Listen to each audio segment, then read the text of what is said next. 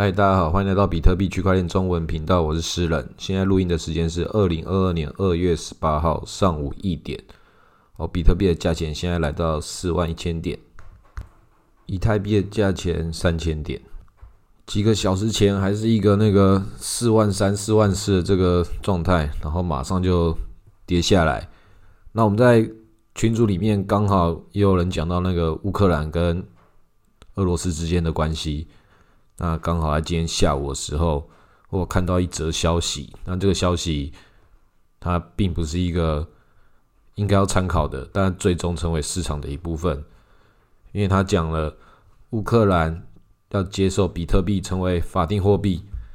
那你看这个事情现在正在风口浪尖上，乌克兰、俄罗斯的这个战事，那个剧情变得聚集了全世界这个眼光焦点。不管会不会打，但现在他就是整个眼球都在那边，发出一个这样的消息，好像就是这个比特币要暴涨了嘛？那实际上呢，乌克兰早就在去年就已经宣布合法化了，只是它的相关配套，也就是执行面上面还没把它制定出来而已。那这个把旧文拿到现在重新再发布，又搭配之前这个俄罗斯的成为。比特币成为法偿货币的新闻，这连续几个组合拳，好像就是比特币应该要暴涨吧？果然，那个消息一发布的时候就大跌了。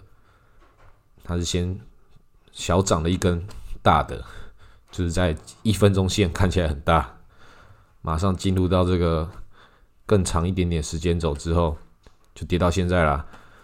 那如果你有看那个一分钟线，的那个截图的话，就看到它都有插到那个针前面有两根针插在那边，有一个压力往上有一个压力，这看起来就是在这种时候你发布这种好消息，就是只有两个选择，涨跟跌。这听起来像废话，但至少在这个时候，我们可以知道表态了。那个表态就是哪边选的人多，他就杀哪一边。他就在这种时候就是要搞这样的事情。那这个消息来自于哪里？来自于那个一个叫金石数据的一个大陆的一个媒体，然后他又把这个数据，他的转贴新闻转贴给各个不同的这种会去吃数据的这种衍生性的媒体资讯，金色财经就也转发了，然后那个其他的一些大陆的一些 A P P 软体就在转发金色财经转发的。就是以讹传讹，这个马上把这个错误的资讯一次散播出去，就如同之前莱特币基金会跟那个路透社，他就在那边马上直接转发沃尔玛接受莱特币这个事情，那莱特币基金会也说自己是受害者，是因为看到哪个地方转发，一直去查这个源头的时候，都会查到这个在源头好像有一个来源。好像有这件事情正在暖身。上次这个莱特币的，就是在更早之前，沃尔玛有招聘区块链的的人员。接下来大家就觉得，哎，这个事情好像有一点关系。突然就接受莱特币付款的话，好像就有人会买单了。那实际上大家都知道，这种事情一定要去查源头。但是在源头发生之前，发生问题之前。被找到之前，全部就是有这些主力操作的空间。在这一段期间之内，不管你自己知道消息是真或是假，反正你选边站之后，你只要跟大家站的时的那个地方不对，就是要宰你那边的。那为什么这件事情会有这种做法？就是发出真消息、假消息，再来澄清这个真消息，或是澄清这个假消息。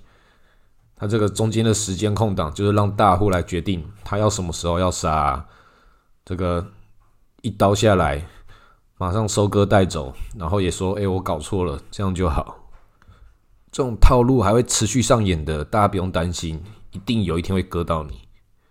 那现在全世界这些大佬也比较会玩，这个大家都找到财富密码了，就是俄罗斯军队开过去，也不用真的打，在那个边边，好像就一副要打不打的样子。油价就可以被他们控制在他们想要的这个局面。反正他们这个拥有国家的力量嘛，他掌控的这个油本身，他可以再到这个金融市场里面去收割他自己跟其他这个全世界想要来闻风而至的这些金融鲨鱼，这些美国人啊，有的没有的，其实就是开一个赌盘。现在你敢来，我就敢来跟你玩啊，看谁玩得下去。那庄家以及既得利益者在这个中间里面得到的优势就是。这些波动、这些流动性，就成为他赚取收益的地方。所以，我们之前才一直讲说，你那个收益放在底发里面，它就可以，你可以比较安心，不用去猜涨猜跌，成为这个既得利益者一份子，成为这个波动之中的这个收割的一部分的能量。但有一天，有可能你搞不好的话，你是被收割走的。所以，你自己进入到这片森林的时候，要知道自己是扮演什么样的角色。那 NFT 市场又是一个更不用讲道理的，但这种不讲道理之中，还是有它的道理。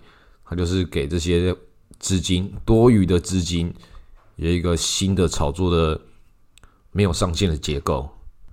NFT 会这样子一直涨的两个理由，一个是它搭建在以太币跟整个比特币这个区块链网络上面，还有这个科技上的合理性；另外一个就是它不像传统的金融商品。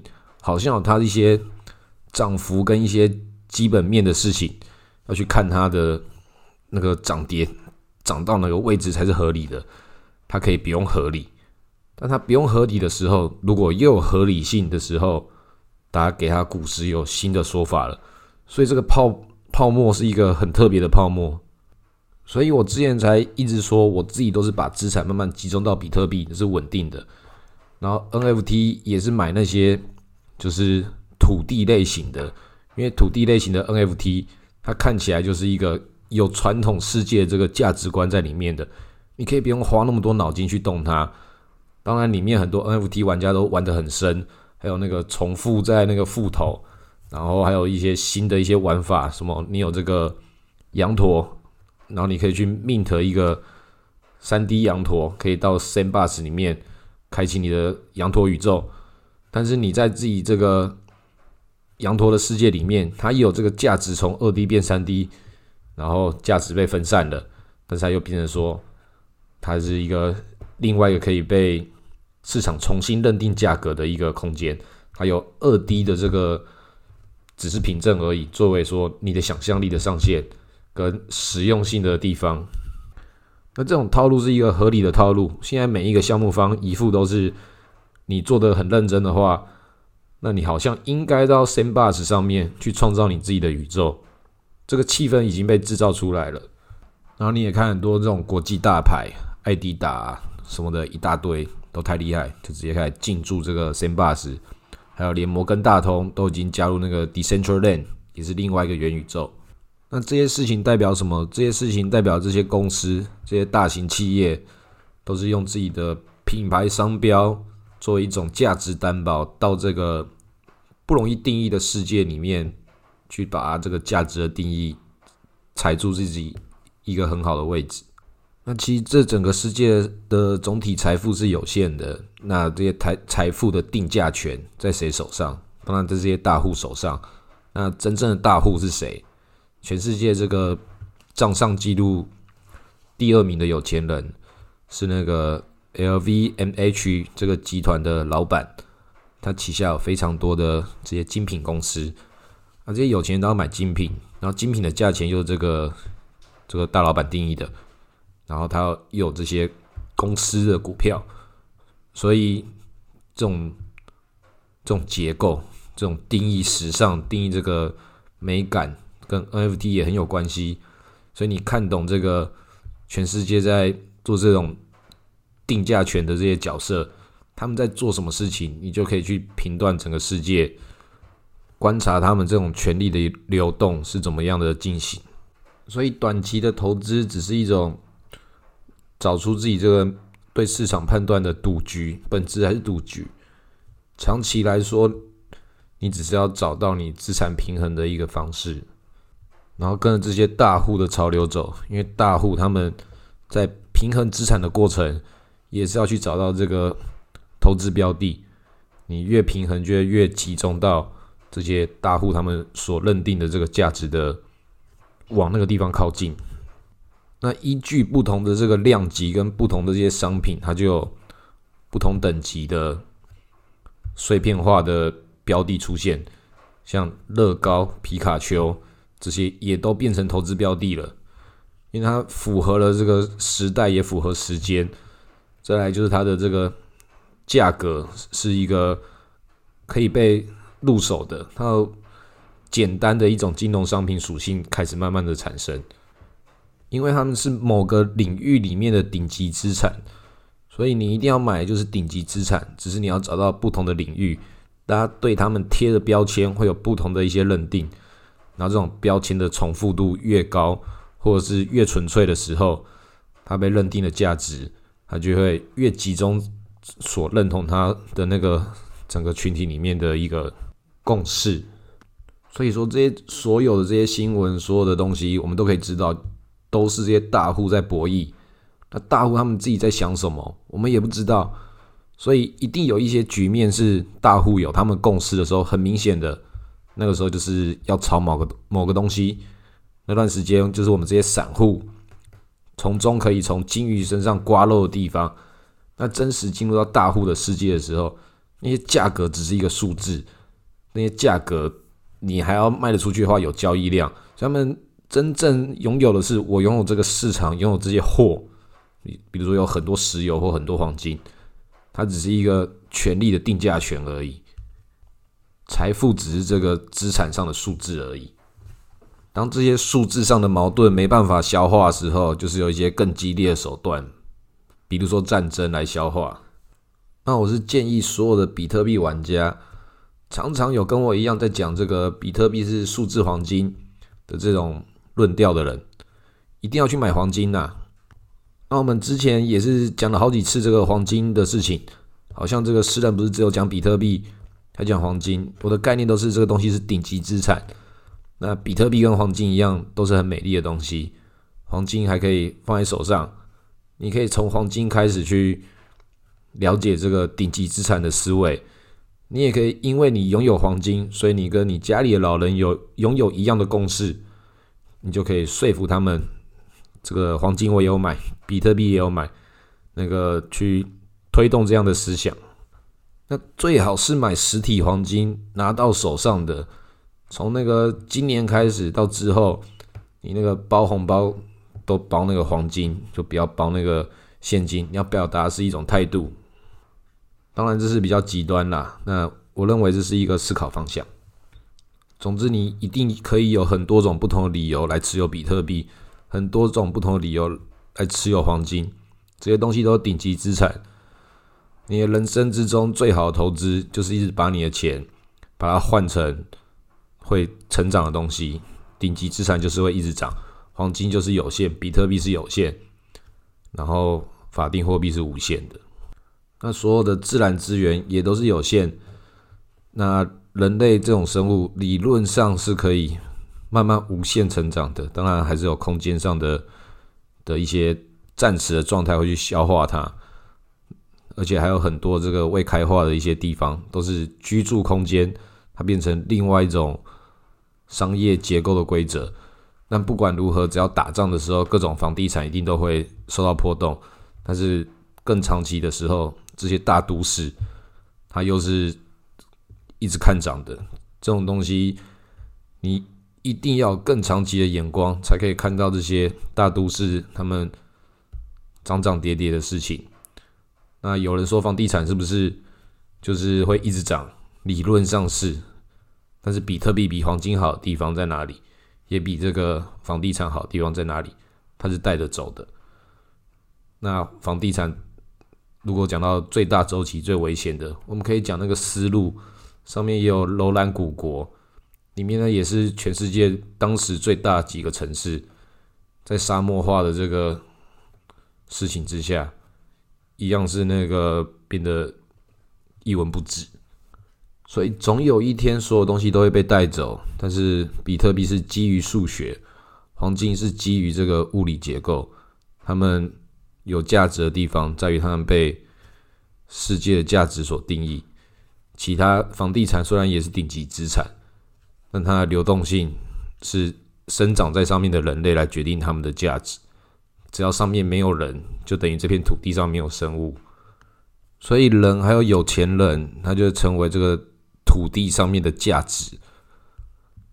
所以韭菜是一层一层收割的，不同的阶级在割不同阶级的韭菜。这个人类社会的商业金字塔就在这里。你不想被割的话，那你就要去割别人。那你割别人的时候，你用什么手段割的？跟你是站在哪个位置，他就又在被我们的道德体系框架，用另外一个规则去束缚住他。但万般的道理都是这个弱肉强食。你越把时间花到那个哪个地方上面，你就在那个地方变成那个地方的样子。你花了时间在钱上面，你就变成金钱的形状。你总有一天就会跟金钱这个体系融为一体之后。然后你就很多东西就被它给主宰住了。虽然很多人讲说你要去控制钱，去主宰金钱的能量，就会变成那些有钱人一样厉害。但实际上，那些有钱人如果扣掉钱之后，他们很多的价值，他能够如何被定义？这些钱就象征了他本身，他们已经是这个金钱的代言人，他们是金钱的爪牙。当然，他们还是非常厉害。金钱不代表说是好或不好的。但是你在这个体系之中，我们就是为他工作。这些资本家用金钱来买劳动人民的时间，来换取他更高的资本。那他拥有更多的金钱，可以来去做更多的事情。但实际上，所有的人都是这个时间的奴隶。我们只是用金钱这个形态去购买跟交换它。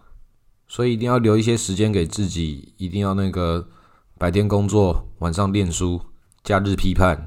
然后为这个社会更好，跟钟家波一样，当这样持续的批判，高举人民的法锤，最终有这个话语霸权的时候，就可以像币安一样，把这个富比士杂志给买下这个一大堆的股份，这个掌握这个话语霸权，所以比特币的世界以后就有这个币安成为这个资本的盟友，就像是贝佐斯把这个华盛顿邮报给买下来一样，这都太屌了。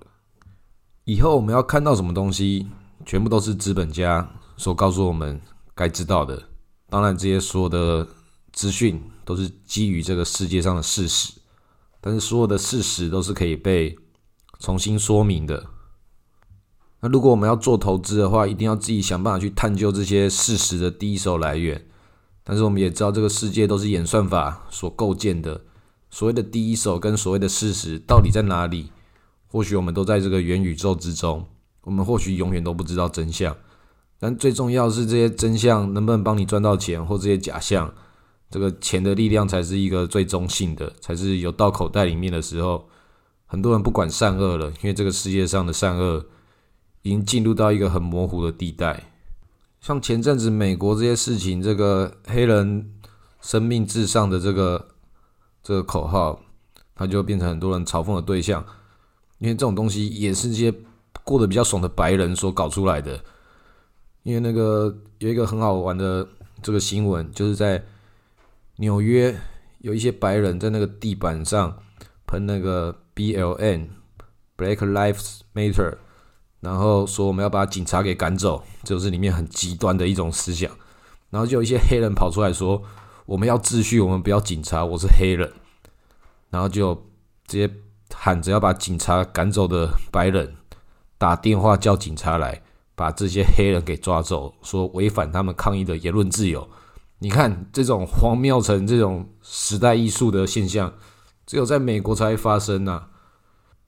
所以你说这个世界上的善跟恶，谁是受害者，谁是加害者，看起来都是非常的好笑。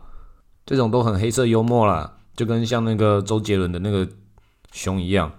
这个这几天也发生了很幽默的事情，大家可以自己在群组里面都有人写了一大篇非常精彩的一个论述，所有可以做到最糟的事情都做了，但是周杰伦依然是这个大家的偶像，反正长得就是杰伦熊，跌伦跌了就是跟红熊或者其他什么熊，水熊虫还是什么，反正一大堆这种。